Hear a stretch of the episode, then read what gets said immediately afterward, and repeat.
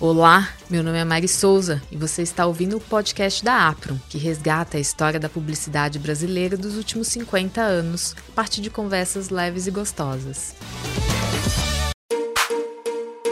Foi nos anos 2000 que foi criada a Ancine, Agência Nacional do Cinema. E com isso ganhamos um olhar público para o setor audiovisual em geral e também para a produção publicitária. Para falar melhor sobre isso, convidamos Manuel Rangel, nascido em Brasília e formado em cinema pela USP, Universidade de São Paulo. Ele presidiu a Comissão Estadual de Cinema da Secretaria Estadual de Cultura de São Paulo e foi diretor-presidente da Ancine entre 2006 2006 e 2017. Além disso, foi editor da revista Sinopse e dirigiu três curtas. Que honra tê-lo aqui, Manuel. É uma alegria, Mariana, poder estar aqui com você, da APRO, e poder conversar sobre a importância da produção audiovisual brasileira publicitária. Conta um pouco pra gente da sua trajetória de cineasta, a vida pública. Cursei cinema na Universidade de São Paulo. Ali me entrosei com diretores, com produtores, roteiristas, e, e nesse processo passei a ter uma, uma militância em defesa do cinema brasileiro, porque, como eu sempre disse, a ideia de fazer cinema no Brasil é indissociável da luta por criar as condições para fazer cinema no Brasil. Então, na ECA, me juntei a um grupo de colegas nós produzimos nossos primeiros curtas-metragens. Particularmente, eu e esse grupo nos interessamos muito pela pesquisa cinematográfica, pela crítica cinematográfica, conhecer a nossa história da criação das condições para se fazer cinema no Brasil. Publicamos a revista Sinopse, como você disse, o Jornal Novo Cinema. Organizamos um ciclo sobre o pensamento de Paulo Emílio Sales Gomes. Promovemos debates com diretores de cinema e produtores de cinema. E tudo isso foi me levando naturalmente para participar da Associação Brasileira de Documentaristas. Eu me tornei presidente da ABD de São Paulo. Era o momento do Congresso Brasileiro de Cinema, no ano 2000, onde se lançou todo um movimento da comunidade cinematográfica brasileira pela reorganização institucional da política de cinema no país. E ali nós tivemos uma participação muito ativa como ABD, eu, Leopoldo Nunes e um conjunto de outros colegas, Mário Diamante, que foi presidente da ABD do Rio, e vários outros colegas que atuamos ali, o que resultou na criação da Ancine em 2001, com a liderança de Gustavo Dal e logo em 2003 acabou com Leopoldo Nunes e eu indo trabalharmos com Orlando Senna na Secretaria do Audiovisual e com Gilberto Gil no Ministério da Cultura.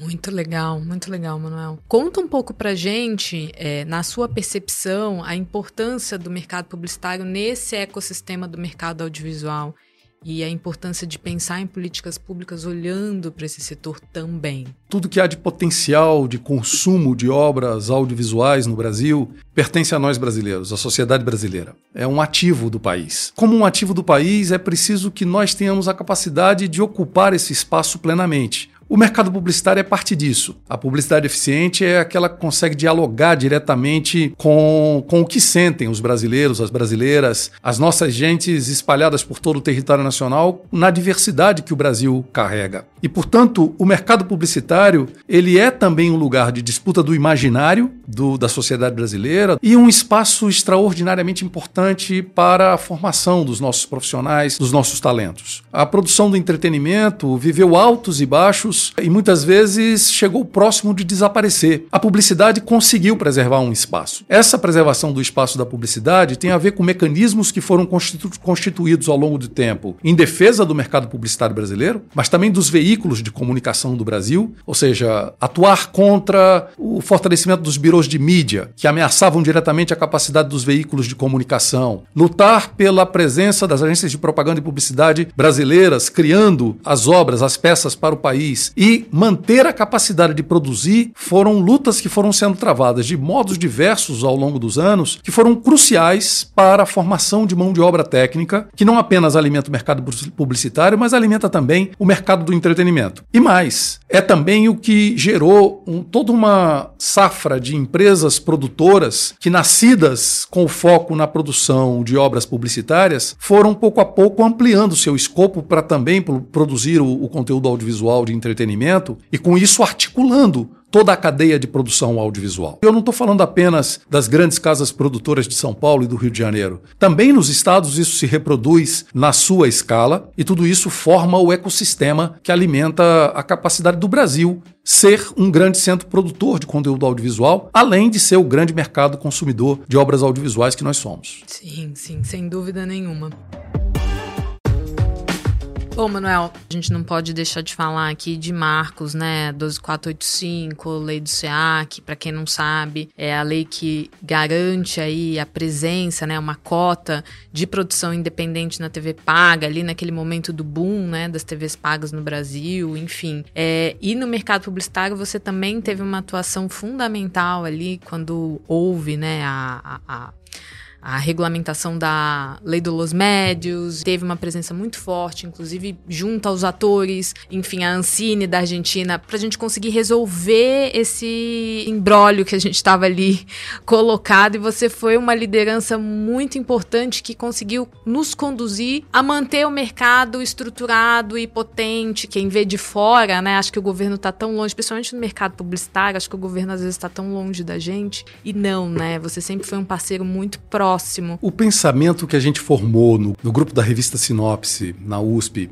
e no grupo dos abedistas, sempre foi um pensamento é, amplo, entendendo cada uma das partes como elementos importantes dessa ideia básica que é ter o mercado brasileiro à disposição da sociedade brasileira. Quando eu cheguei no governo, os dois primeiros anos foram anos de intensa aprendizagem sobre a regulação do audiovisual, sobre o que é o espaço da formulação das políticas públicas, sobre o que é a capacidade de gestão e mobilização do Estado brasileiro, seja do governo, seja do Congresso Nacional, seja seja da nossa diplomacia, a nossa diplomacia comercial, ou seja, a articulação dos instrumentos que a sociedade brasileira construiu ao longo do tempo na forma de Estado brasileiro. E, particularmente naquele momento, ministro Gilberto Gil, secretário executivo Juca Ferreira, secretário do audiovisual Orlando Senna, no que era o primeiro governo do presidente Lula, foi o momento em que eu me integrei ao governo, eu, Leopoldo Nunes, Alfredo Manevi e outros, foi um momento que nós tivemos a oportunidade de pensar políticas para o Brasil.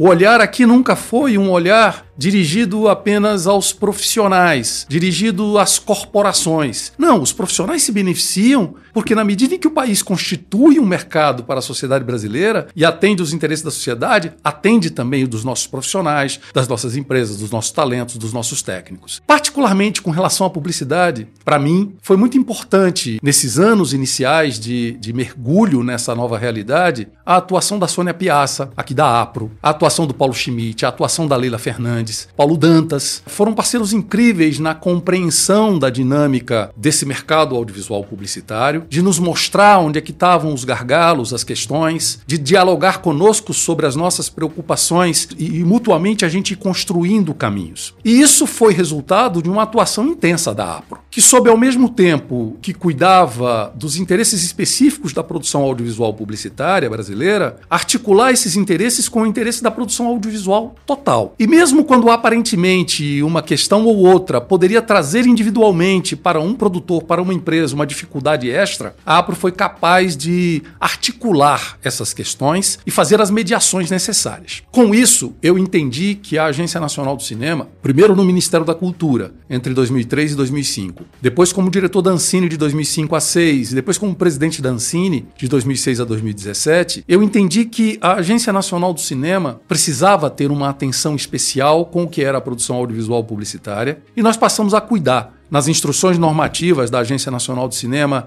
para que as questões relativas à produção audiovisual publicitária fossem preservada. Preservada do quê? Preservada de uma invasão maciça de comerciais produzidos em terceiros países para explorar o mercado brasileiro, a economia brasileira, é, e que chegavam aqui a preços é, vis, é, inviabilizando um mercado de produção local, ao mesmo tempo que com códigos culturais é, outros. E aqui se trata de preservar capacidades. Então, nós fomos fazendo os ajustes das instruções normativas, compreendendo o dinamismo do mercado publicitário. A velocidade era uma época de muita produção de varejo, que tinha um tipo de produção, de velocidade de registro, coisas todas que precisavam de uma adequação nos normativos da Ancine. E como o tempo foi se estendendo e, e o período que eu dediquei à gestão pública foi um período longo, eu acabei podendo viver desafios novos que foram surgindo, compartilhados com o conjunto do setor, em diálogo com a APRO, e diálogo com a Associação dos Anunciantes também, com a Associação das Agências de Propaganda, procurando mediar questões nesse nível. Então nós tivemos na Lei 12485 um esforço de preservar todo o espaço, não apenas da produção publicitária, mas também da criação das peças, ou seja, das agências de publicidade, com um olhar para o Brasil e para as empresas brasileiras. Depois sentimos a necessidade de, na Lei 12599, criar mecanismos adicionais para a proteção do mercado publicitário brasileiro. Foi o momento em que a Argentina aprovou a Lei de Meios. A Lei de Meios trazia um risco de restrições do mercado argentino para a produção publicitária brasileira. Nós construímos entendimento com a autoridade regulatória da Argentina, construímos mecanismos de, de compensação entre Brasil e Argentina e, inclusive, adquirimos um, uma, uma atribuição à Agência Nacional do Cinema, uma atribuição à Agência Nacional do Cinema que era o poder de atuar diretamente em questões que dizem respeito ao equilíbrio da balança de circulação de produções publicitárias no Mercosul. Tudo isso feito com muito diálogo, com muita paciência, com um processo de escuta, entendendo que a boa política pública é aquela que nasce de uma clareza de visão é, por parte do Estado brasileiro, dos gestores da, da, da agência reguladora, do governo brasileiro, mas que constrói o diálogo com a visão dos produtores, dos publicitários, das agências, de quem vive e faz o mercado publicitário brasileiro. E tudo isso concatenado com a ocupação também do mercado de entretenimento. Há uma articulação direta entre, entre essas, dois, essas duas dimensões do mercado audiovisual. Né? Os profissionais transitam de uma cena a outra. Aquilo que se inventa na, na produção do conteúdo de entretenimento repercute na produção audiovisual publicitária. E, portanto, é, nós procuramos cuidar disso e a APRO foi sempre um ator muito importante nesse diálogo, alimentando de dados, de referências, esse debate. Agora pensando um pouco no futuro, né? Temos pela frente esse desafio da regulamentação dos streamings. É, Brasil entra atrasado, né, nessa, nesse jogo todo, estamos atrasados, sei lá, sete anos. É, como que você enxerga isso agora diante desse novo governo? A gente sabe que tem pela frente um Congresso um pouco mais duro, um pouco mais difícil negociar. Veja, quando eu fui presidente da Ancine, a Ancine protagonizou um conjunto de estudos que alimentaram a construção da Lei 12485, a lei da TV paga, ela foi uma lei importante porque lidou com a convergência digital como ainda não havia sido lidada. Nós afastamos os, os marcos legais específicos por tecnologia para adotar uma base conceitual única para todo o serviço de TV paga no Brasil. Viabilizou-se a presença do conteúdo brasileiro nos canais, viabilizou-se canais brasileiros, viabilizou-se canais brasileiros de conteúdo exclusivamente independente. E tudo isso que foi, no momento do debate da lei, uma grande polêmica, grandes tensões, ameaças, é, empresas, é, é, empresas internacionais que tinham uma forte atuação no Brasil, ameaçando deixar o Brasil. É, tudo isso foi muito drama que, uma vez aprovada a lei, e aprovada a lei com espírito público prevalecendo, e fazendo a devida escuta do conjunto dos agentes econômicos, dos interesses da sociedade brasileira, resultou num arranjo legal e regulatório equilibrado que não apenas manteve a presença de todos os agentes econômicos que aqui já estavam, inclusive os que ameaçavam sair, e trouxe mais agentes econômicos para atuarem no Brasil. E gerou um ciclo virtuoso da, do desenvolvimento da TV Paga que fez ela saltar de um patamar de assinantes que de 1995, quando ela entra no Brasil, a 2005, girava em torno de 4 milhões e meio de assinantes, que por volta de 2007, 2008 girava por volta de 8 milhões de assinantes, que no momento da aprovação da lei tinha por volta de 10, 11 milhões de assinantes e que chegou a bater 18 milhões de assinantes no Brasil. Para mais. Por que, que eu me refiro à lei da TV paga? Porque quando ainda era presidente da Ancine, em 2015 e 2016, nós fizemos um conjunto de estudos sobre a regulação do vídeo por demanda e colocamos à disposição do Conselho Superior do Cinema, dos agentes econômicos, as condições em que o Brasil se desenvolvia, dada o alto grau de entendimento que havia na indústria audiovisual, havia um consenso relativo de que não havia como o Brasil não construir o arranjo regulatório do vídeo por demanda. assim como a Europa já havia feito em 2010 e já vivia seu segundo ciclo regulatório em 2015 e 2016. O que desarranjou aquele consenso? Foi o impeachment, que deflagrou uma certa desordem institucional na vida brasileira que se arrastou de 2016 até o ano passado, que instalou polarização, ódio, é, caos numa série de, de dimensões. Nesse momento em que o Brasil retoma um ambiente de normalidade democrática, em que se retoma a racionalidade de processos, que se retoma processos de construção de consensos, é, eu acredito que o governo brasileiro, os diversos agentes da indústria audiovisual, vão saber construir um amplo entendimento para a construção desse arranjo regulatório. O Congresso Nacional, tanto a Câmara dos Deputados quanto o Senado, em nenhuma das legislaturas faltou ao seu compromisso com a cultura brasileira. Mesmo nesses anos do caos institucional, o Congresso Nacional aprovou a Lei Aldir Blanc, aprovou a Lei Paulo Gustavo, aprovou a renovação do artigo 1 da Lei do Audiovisual, aprovou a urgência para retomar a cota de tela das salas de cinema, lá em 2019, aprovou urgência para ampliar, para renovar a cota da TV paga, lá em 2020. Então, o Congresso Nacional nunca faltou à cultura brasileira e ao audiovisual brasileiro em particular. E novamente agora não falta. O Senado aprovou há coisa de 40 dias atrás um projeto de lei renovando as cotas da TV paga, se não me falha a memória, por mais 10 anos. Exato. E o, ontem, a Câmara, a Câmara isso, é, aprovou é, ontem. No, do... dia, no dia 3 de outubro. De cinema, né? A Câmara aprovou a renovação das cotas da cota de tela das salas de cinema na Câmara dos Deputados com folga, né? Foi 300 Pô, e tantos 300, votos. maioria absoluta, Sim. quórum de emenda constitucional. Então, é, tanto a votação da Câmara como a votação do Senado sinaliza que a produção audiovisual brasileira e a produção audiovisual brasileira independente é fundamental para a visão de Brasil. Minha visão é que é nesse contexto que vai ser travado o processo, o debate da regulação do VOD. Eu confio nas associações que me representam. Eu sou hoje um produtor é, atuando na Paranoide, é, tenho parceria séries feitas, sendo feitas com um conjunto de plataformas de streaming, filmes para serem lançados. E, portanto, eu acredito que as nossas associações, o governo brasileiro, a Agência Nacional do Cinema, as, os executivos das plataformas de streaming, todos eles vão saber construir um, um, um consenso, um arranjo regulatório que permitirá um salto do mercado audiovisual brasileiro neste ambiente do vídeo por demanda, assim como houve um salto do mercado audiovisual brasileiro com o arranjo regulatório da TV paga na Lei 12485. Eu acredito nisso. Nesses últimos anos, nesses últimos quatro anos, as plataformas de streaming, no momento em que a política pública praticamente desapareceu, porque o governo Bolsonaro interrompeu o fomento público ao cinema e ao audiovisual, a Ancine lutou a duras penas contra essa interrupção. No momento em que é, houve um conjunto de ameaças, o streaming deu todo um dinamismo à produção independente brasileira. Mas esse dinamismo não veio acompanhado dos direitos patrimoniais em mãos das produtoras independentes.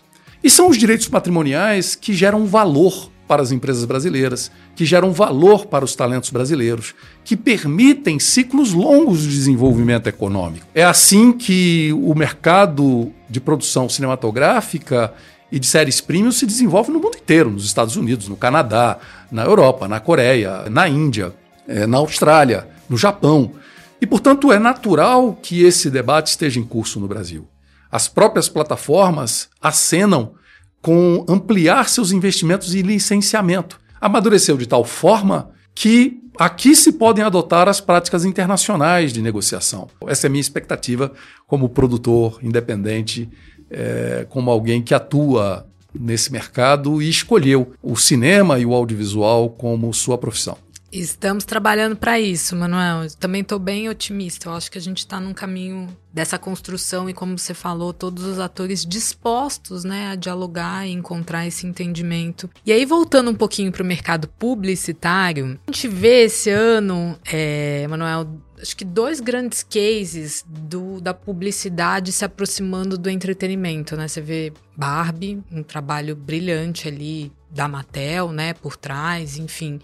E tivemos o Air também, que conta a história da Nike. Você acha que no Brasil a gente tem espaço para trabalhar com as marcas dentro dessa, desse universo de entretenimento? É evidente que aquilo que foi feito no filme Barbie, aquilo que é feito no Air, é a combinação de uma incrível capacidade dramatúrgica, de criação de histórias de desenvolvimento de personagens, plots que trazem para dentro das, da, da, construção dramatúrgica todos os elementos que impactam a nós todos, cidadãos, da era em que vivemos, de um consumo absoluto, né? Mas é, eu acho que sim, no Brasil também essa oportunidade está posta.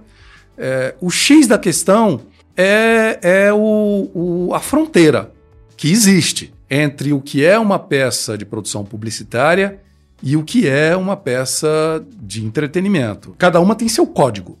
No código do entretenimento, o que tem que prevalecer são os personagens que eu construo, o drama que eu represento, é, a, a, as situações humanas que eu trabalho, é, os elementos da cultura que eu, que eu revelo, as histórias que eu conto, e é isso que comanda. Se além disso, como a indústria de entretenimento americana fez a vida inteira, para além de Barbie. Se faz também a venda de produtos, de serviços, de bens, ok, mas não é o que governa. Enquanto o que governa na peça publicitária, como a gente sabe, é a ideia da venda do produto. Se Barbie tivesse colocado em primeiro plano a ideia de vender Barbie, Barbie não teria sido o sucesso de audiência que foi. Air não teria sido o sucesso de audiência que foi. Só foi o sucesso de audiência que foi porque houve fatura cinematográfica, houve tratamento estético, houve investimento dramatúrgico. Eu acredito que o Brasil tem capacidade instalada de fazer também isso, se assim quiser, se alguma produtora estabelecer esse como seu caminho. E, portanto, existe um espaço para que as empresas, para que as empresas, é, ao pensarem suas marcas, ao pensarem seus produtos, delas tentarem aproximações com, com, com a produção de entretenimento que encontrem caminhos. Mas eu diria que Diferente da cultura construída nos Estados Unidos, que sabe que filme é filme, realidade é realidade, e portanto é capaz também de saber que o produto é o produto e o filme é o filme, aqui no Brasil ainda há alguns passos a percorrer, não entre os produtores de conteúdo, mas entre empresários, diretores de marketing, pessoas de fora do, do mundo audiovisual, deles compreenderem que a realidade é uma coisa, um filme é outra coisa, seu produto é uma terceira coisa. É, acho que a Mattel pouco se importa no final do dia se algumas das pessoas odiaram a Barbie do filme Barbie ou amaram a Barbie do filme Barbie. No fim do dia, o resultado. No fim do dia, o que a Mattel pensou é o seguinte: a Barbie vai vender mais. Foi relançada no mundo de um produto envelhecido, que havia se perdido no tempo, ele foi reposicionado. E a polêmica o reposicionou. É, mas isso é possível por causa desta capacidade de, de perceber que a própria crítica do produto Faz parte, cumpre né? Cumpre uma função. Quando eu penso o mercado audiovisual, eu não tenho dúvidas que ele tem maturidade, o mercado audiovisual brasileiro, as produtoras independentes, para pensar em caminhos que lidariam bem com situações dessa natureza é, já nos encaminhando aqui para o final, você foi cercado aí sempre por mulheres muito fortes lá dentro da Ancine, né? Eu tive cercado por mulheres a minha vida toda. Eu sou. É, é, nós somos oito irmãos, mas de minha mãe com meu pai somos cinco. Eu sou o único homem.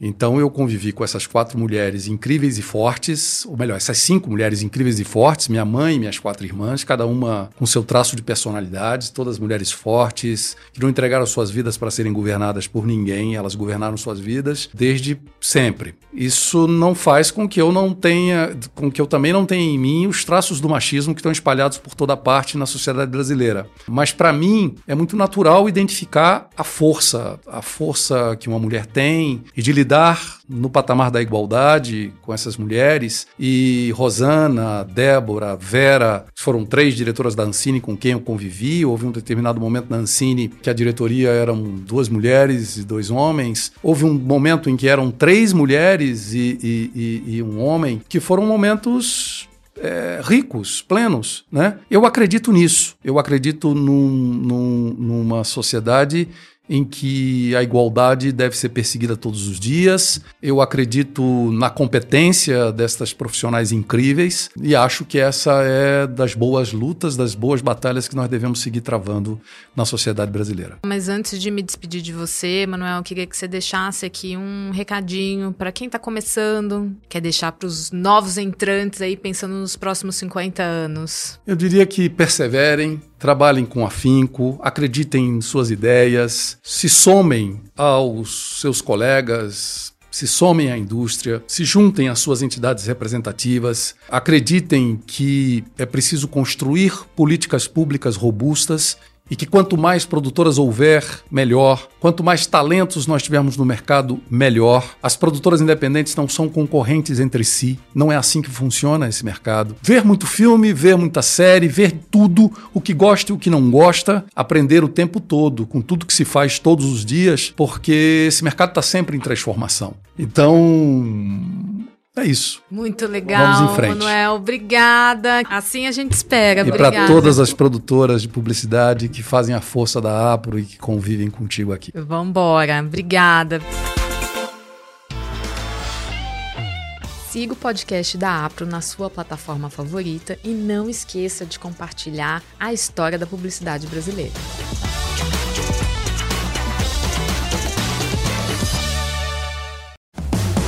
Mais um episódio produzido por Edsmóvel Audio Network, soluções criativas para o áudio digital e podcast.